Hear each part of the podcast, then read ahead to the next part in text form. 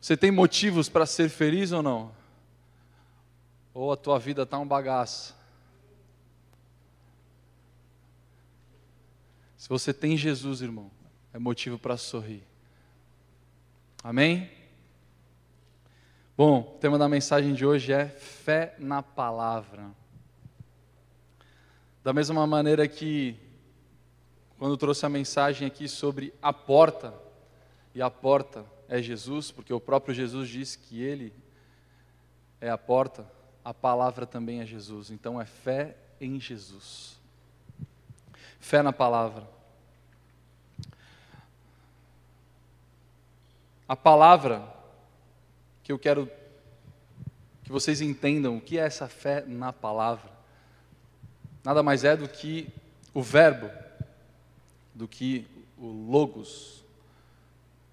O próprio Jesus é o verbo.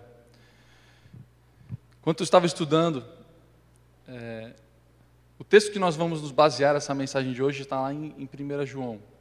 Tá? João, nas cartas de João. Mas, segundo os estudiosos, que acontece? João ele tem uma particularidade um pouco diferente dos outros evangelhos. Enquanto os outros evangelhos vão numa linha mais linear, né? Eles seguem uma direção única. O evangelho de João ele é considerado como um evangelho circular. Aquilo que João fala através das suas cartas, principalmente as cartas, não o evangelho, mas principalmente as cartas, é considerado como um evangelho circular. Por quê? Porque diferente de Marcos, Lucas e Mateus, a gente pode, todos nós sabemos que Lucas ele trabalha a, a mensagem sim de uma maneira cronológica. Mas João não. João ele Diferentes vezes, em vários momentos, ele, ele aborda um assunto, ele passa por outro, ele volta, e ele passa por outro, ele volta. Então, ele está falando de amor, ele fala de ressurreição, depois ele volta a falar de amor, ele fala de salvação, e ele volta a falar de amor, depois ele fala de fé, e ele volta, depois ele fala de fé de novo. Então, em todos os capítulos, conforme você pegar os, os, os livros de João, aquilo que João escreveu, principalmente nas últimas três cartas, você vai perceber que parece que é redundante aquilo que ele fala, mas na verdade ele aborda a fé.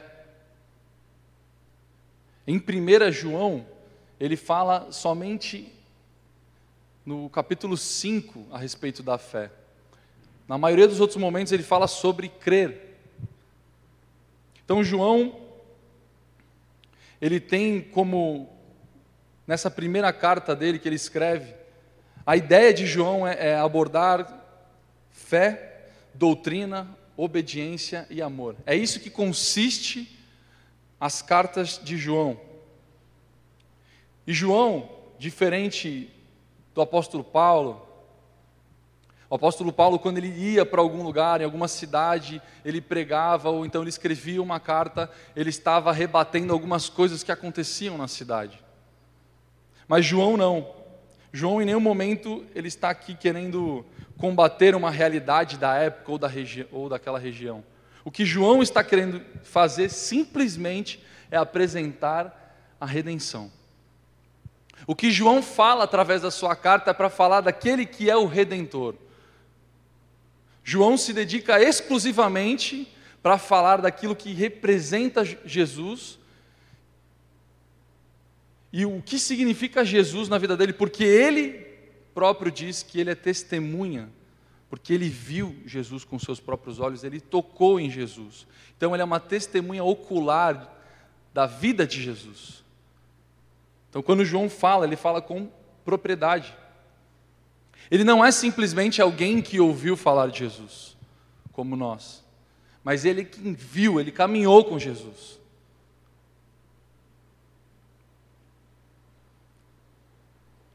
O texto, vamos iniciar o texto em 1 João, capítulo 5, vamos ler do verso 1 até o verso 4. Diz lá: Todo aquele que crê que Jesus é o Cristo é nascido de Deus. E quem ama aquele que o gerou, ama também o que dele é nascido. Nisto sabemos que amamos os filhos de Deus quando amamos a Deus e praticamos os seus mandamentos. Porque este é o amor de Deus, que guardemos os seus mandamentos. E os seus mandamentos não são difíceis de guardar, porque todo o que é nascido de Deus vence o mundo. E esta é a vitória que vence o mundo, a nossa fé. Então, quando, e ainda tem o verso 5 que termina: Quem é que vence o mundo, senão aquele que crê que Jesus é o Filho de Deus? Volta no, no primeiro slide aí. Quando João aborda aqui que todo aquele que crê que Jesus é o Cristo é nascido de Deus, e quem ama aquele que o gerou, ama também o que dele é nascido. João, ele, ele de diversas maneiras, ele fica dizendo, ó oh, mano, você tem que, entenda que a relação que existe entre você crer que Jesus é o Filho de Deus e ao mesmo tempo isso se tornar um testemunho chancelado por Deus, é o que é até meio confuso. Você vai, quando você parar para ler essa, essa, carta, você vai falar, mano, o tempo inteiro João fala, não, porque a nossa fé, a nossa fé está nele, ele é o Verbo. É uma loucura, mas João, enquanto ele está falando de Jesus, ele fala que quem ama aquele que o gerou, ama também o que dele é nascido. Ou seja, você não pode dizer que ama a Deus se você não ama Jesus. Se você não ama Jesus, então você não ama Deus. Se você só ama aquele que o gerou, mas não ama aquele que foi gerado, então você não conhece a Deus. E ainda por cima está dizendo que o testemunho de Deus é inexistente, dizendo que Deus é mentiroso, porque o maior testemunho de todos é o testemunho de Deus. Agora eu pergunto para você: você conhece o testemunho de alguém? Você tem testemunho para contar? Tem? Mas o maior testemunho é o de Deus. Você pode acreditar no testemunho de todo mundo. Mano, tu não sabe o que aconteceu com a vida do Lucas, cara, Deus operou na família dele, fez e tal, beleza. Mas o maior testemunho é o testemunho de Deus. Então, é indiferente quando nós, na nossa humanidade, apoiamos o fato de que, olhando ao nosso redor, existem várias pessoas que foram abençoadas ou foram alcançadas pelo amor de Deus. E a gente fala, nossa, Deus realmente existe. Mas você crê realmente no testemunho de Deus?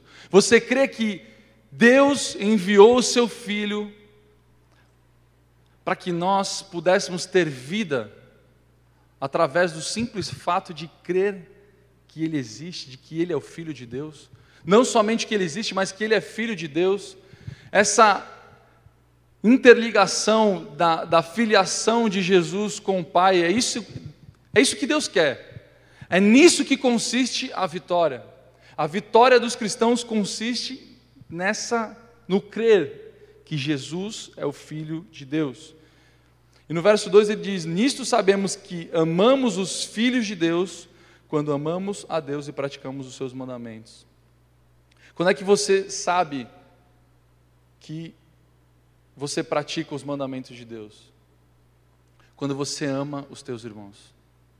Não está relacionado somente ao fato também de você entender que Jesus morreu, que Ele é o Filho de Deus, e que o maior testemunho é o testemunho de Deus enviando seu Filho. Mas também através daquilo que você exerce porque os mandamentos nos direcionam, a prática dos mandamentos, a obediência dos mandamentos, é o que vai também revelar o nosso, o nosso testemunho de fé perante o testemunho de Deus. Ele continua, porque este é o amor de Deus, que guardemos os seus mandamentos. Mandamento é palavra, e os seus mandamentos não são difíceis de guardar. Portanto, esse amor de Deus, ele é condicional ao fato de guardarmos os seus mandamentos, porque todo aquele que é nascido de Deus vence o mundo. O nascido de Deus é aquele que crê que Jesus é filho de Deus. Está meio confuso? Mas é indispensável para nós, na nossa vida cristã, valorizar qualquer outro fato a não ser o maior testemunho de todos que é o testemunho de Deus.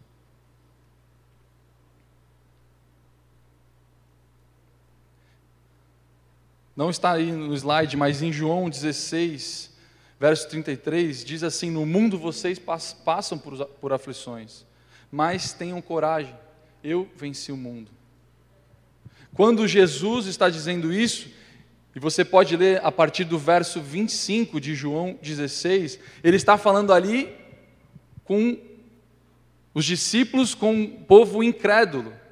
Porque Jesus está dizendo: Ó, acabou a brincadeira, agora o negócio é sério, eu estou indo para o Pai e o bicho vai pegar. Então, assim, vocês vão ter aflições, mas, mas tenham coragem, tenham um bom ânimo, porque eu venci o mundo. Então, se Ele, Jesus, venceu o mundo, e se nós cremos em Jesus, que é Filho de Deus, e Deus entregou então o seu maior testemunho para nós, nós também podemos vencer o mundo.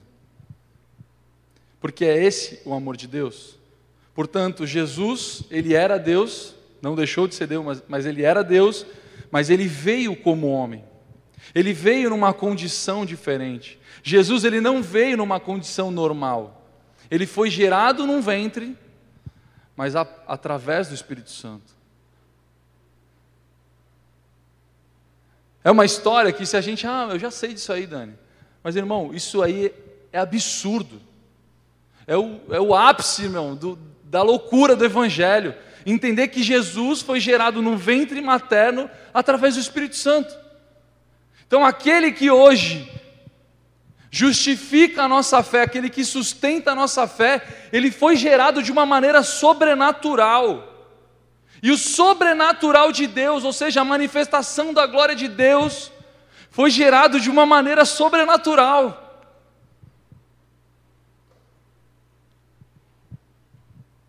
Ou seja, ele veio como homem, mas também ele veio como filho de Deus para manifestar a sua glória. Jesus ele veio como Messias, ele veio como profeta, ele veio como Emanuel, ele veio como a luz, ele veio como a porta. Jesus é a solução de todos os problemas, porque de todas as maneiras Jesus se manifesta se oferecendo como o acesso para o Pai. Não estou dizendo que Jesus soluciona pecados, que o pecado que tem que deixar de praticar somos nós, mas Jesus te oferece um caminho. E ele diz o que você tem que fazer ou deixar de fazer para chegar até ele. Portanto, não foi pela fé dos homens de Deus, não foi pela minha fé, pela tua fé ou pela fé de todos os patriarcas, profetas, reis, sacerdotes, não foi pela fé do homem que Deus enviou seu filho. Não está atrelado à fé do homem, está atrelado ao amor de Deus por aquilo que ele criou.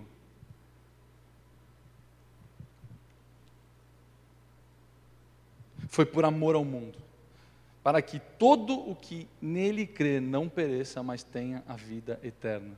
Quem é a vida eterna, irmãos? Quem é que te oferece vida eterna? Quem é que te dá acesso à vida eterna? É Jesus. No Antigo Testamento, nós sabemos, Deus, a maneira com que Deus atuava era através dos patriarca, patriarcas, profetas, sacerdotes, reis, juízes. Mas ainda assim, sempre esbarrava no pecado do homem. Não tem jeito, irmão.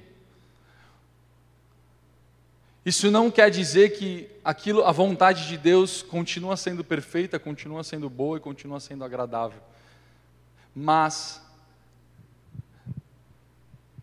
o homem continuava pecando. Isso era indiferente. Idolatria,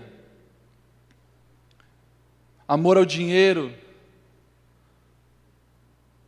entre milhões de outras coisas, foi o que foi afastando o homem da presença de Deus.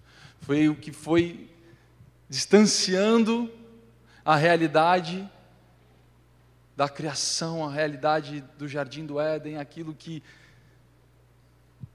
Isso é o que foi distanciando o homem de Deus. Só que o próprio Deus, Jesus, ele estava na criação, e ele já era anunciado como sendo o Verbo que viria. que me deixa louco é entender ou não entender, na verdade, querer entender como Deus é perfeito em tudo que Ele faz. Porque, da mesma maneira que Jesus, e nós vamos ler logo mais,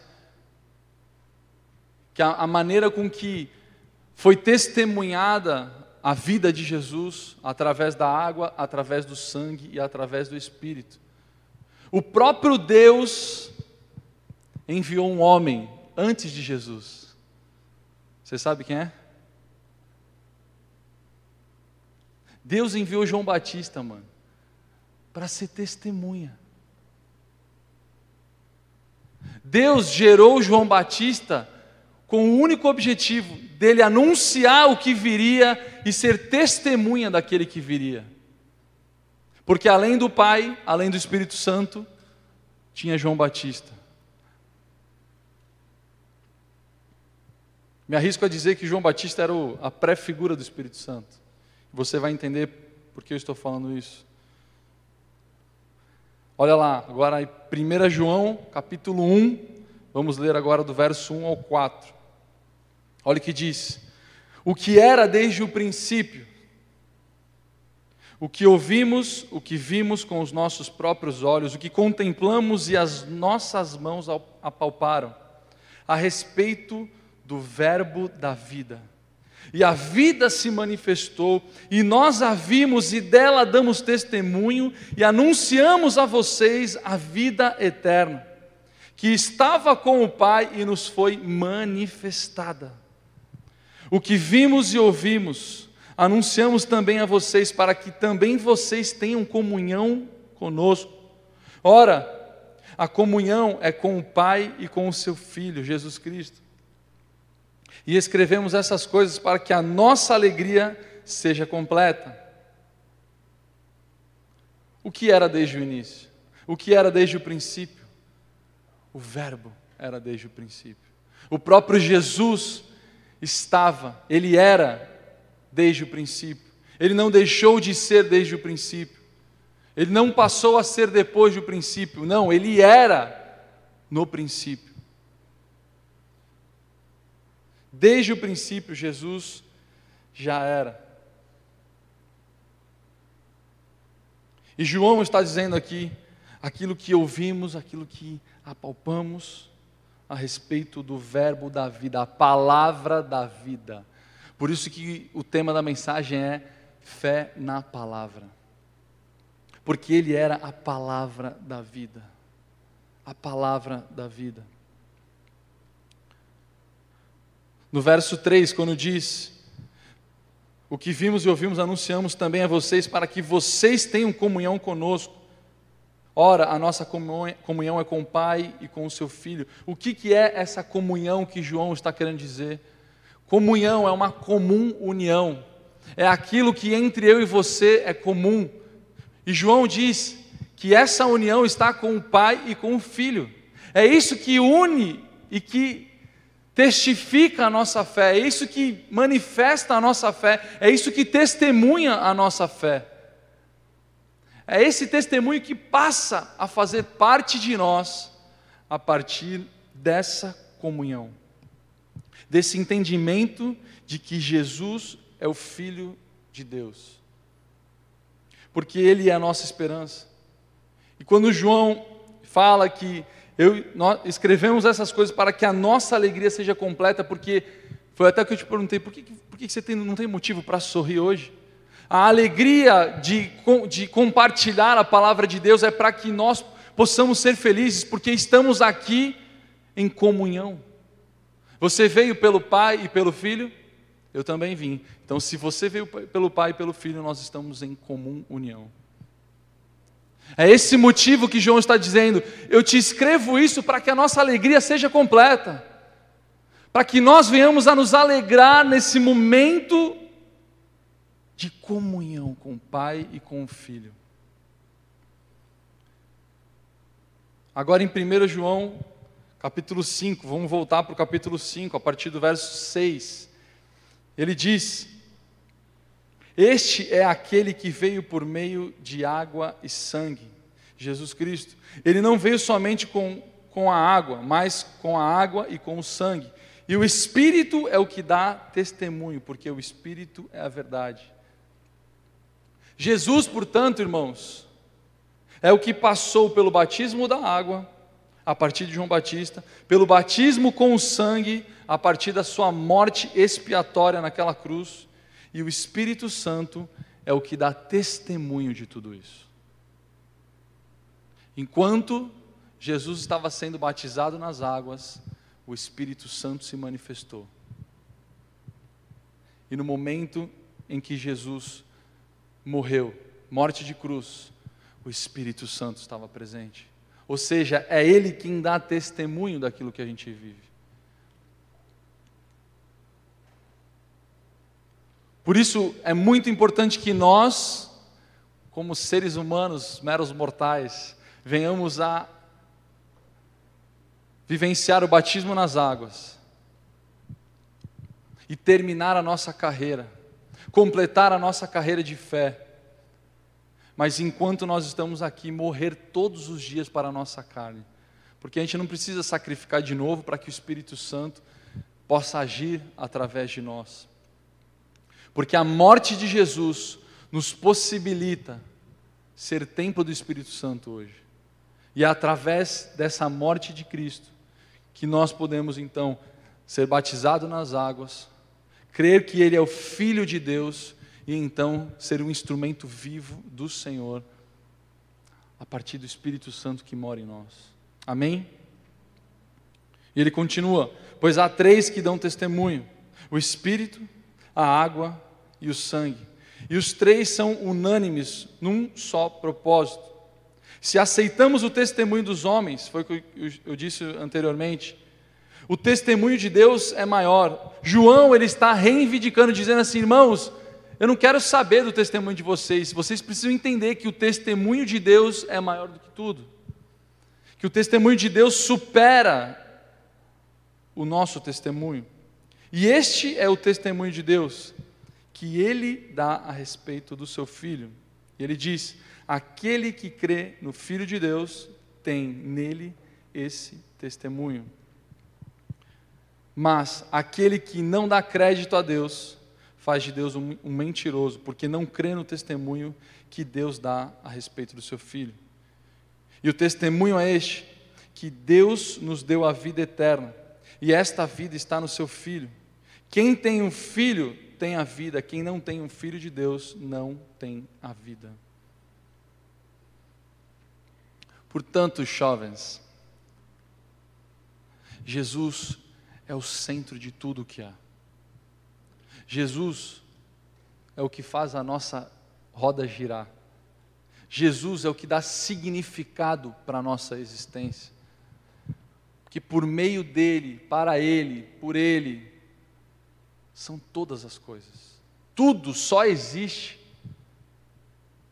a partir do Verbo, a partir daquele que se fez carne, a partir daquele que foi manifestado em glória, aquele que veio para que nós pudéssemos ter vida, e Ele era a vida, Ele é a vida eterna. Você crê na vida eterna? Você crê que você vai viver uma eternidade com Cristo? Você crê que Jesus é o Filho de Deus, aquele que foi enviado pelo seu Pai e morreu naquela cruz? A mensagem de hoje é muito simples, irmãos. Para fortalecer o nome de Cristo nas nossas vidas, para tirar de nós a soberba da nossa humanidade e trazer a representatividade de Cristo de uma maneira que seja mais real, mais vívida em nós. João está querendo dizer: deixe de viver uma vida e creia que Jesus é o único que pode te levar à vida eterna. Ele é o único que pode nos tirar da morte, nos tirar de uma vida de pecado para vivermos uma vida eterna com o Pai. Em João capítulo 1, diz assim: No princípio era o Verbo, e o Verbo estava com Deus, e o Verbo era Deus. E ele estava no princípio com Deus. Todas as coisas foram feitas por meio dele, e sem ele, nada do que foi feito se fez.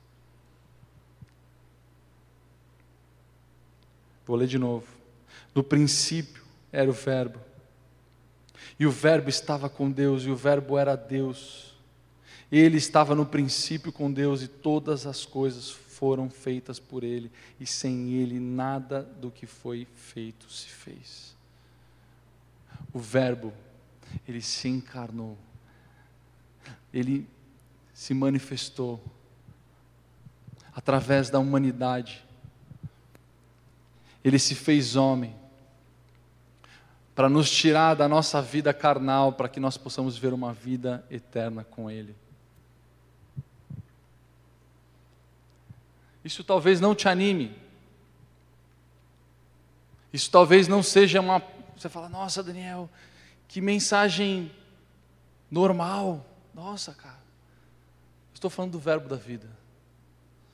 Estou falando daquele que nós devemos depositar a nossa fé. Aquele que é a palavra aquele que foi gerado, aquele que gerou, aquele que estava presente no início de todas as coisas. Irmão, aquele que criou todas as coisas é o mesmo que está entre nós hoje. Isso é privilégio. Isso é privilégio que nem todos podem ter, porque nem todos querem, nem todos creem e muitos estão nas igrejas, mas ainda não creem que Ele é o Filho de Deus. Eu conheço Jesus, eu sei quem é Deus. Mas e a nossa vida? E os nossos testemunhos? E aquilo que a gente tem feito? E a obediência aos mandamentos? A obediência na palavra? Uma fé genuína é uma fé que está baseada na palavra. Uma fé em Cristo é uma fé que está baseada naquilo que Cristo fez, naquilo que Cristo gerou em nós.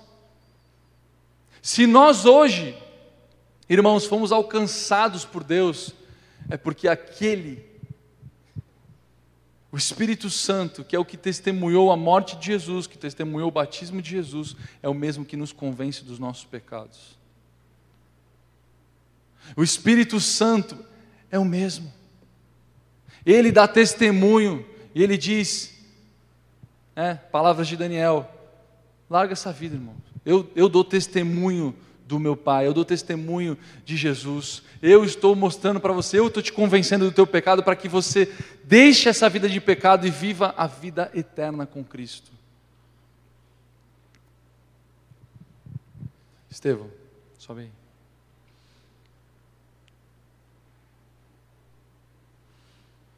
João, ainda no capítulo 1, no verso 14, fala sobre aquele que habitou em nós e diz: E o Verbo se fez carne e habitou entre nós, cheio de graça e de verdade, e vimos a sua glória, glória como do unigênito do Pai. Eu não sei se você crê nesse Deus. Eu não sei se você crê que Jesus realmente ele é único na sua vida.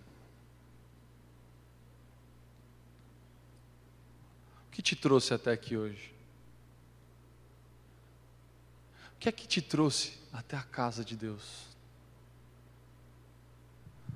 Você quer uma resposta de oração? Você quer a sua fé avivada?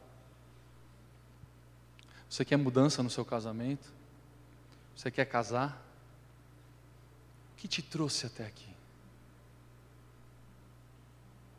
Foi a vida que te atraiu até aqui? Foi o próprio Cristo que te atraiu até aqui? Foi a vida eterna que te chamou aqui para que ele fosse glorificado, para que ele fosse honrado? O que te trouxe até aqui? O que te gerou a vontade de estar aqui hoje?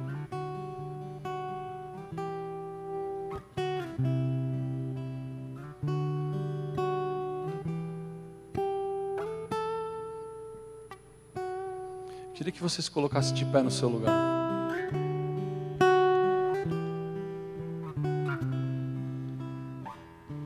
Mais do que uma pregação, nós estamos aqui compartilhando daquele que, que fez tudo por nós. Eu não estou falando de um simples homem. Nós não estamos aqui falando de um simples homem. Estamos falando daquele que morreu por nós.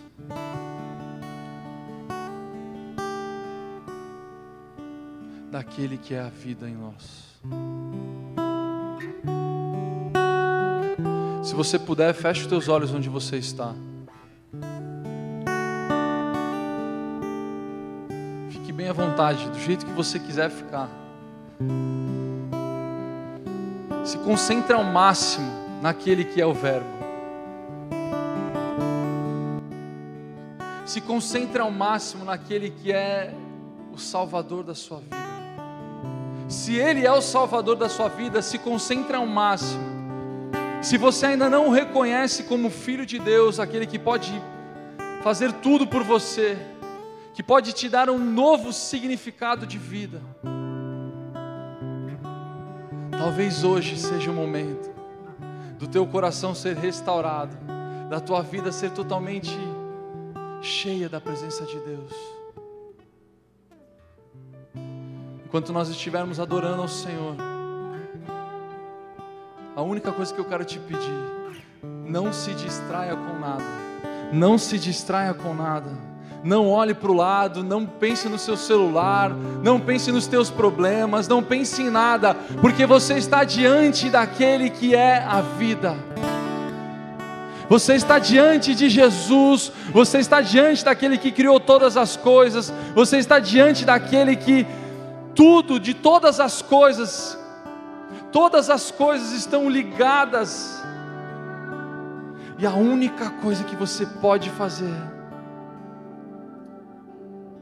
não por obrigação, não porque eu estou pedindo para você, mas a única coisa que você pode fazer por você mesmo, é concentrar todos os seus esforços naquele que é o Rei dos Reis, naquele onde nós glorificamos e dizemos: Senhor, a Ti seja dada toda honra, toda glória, todo louvor.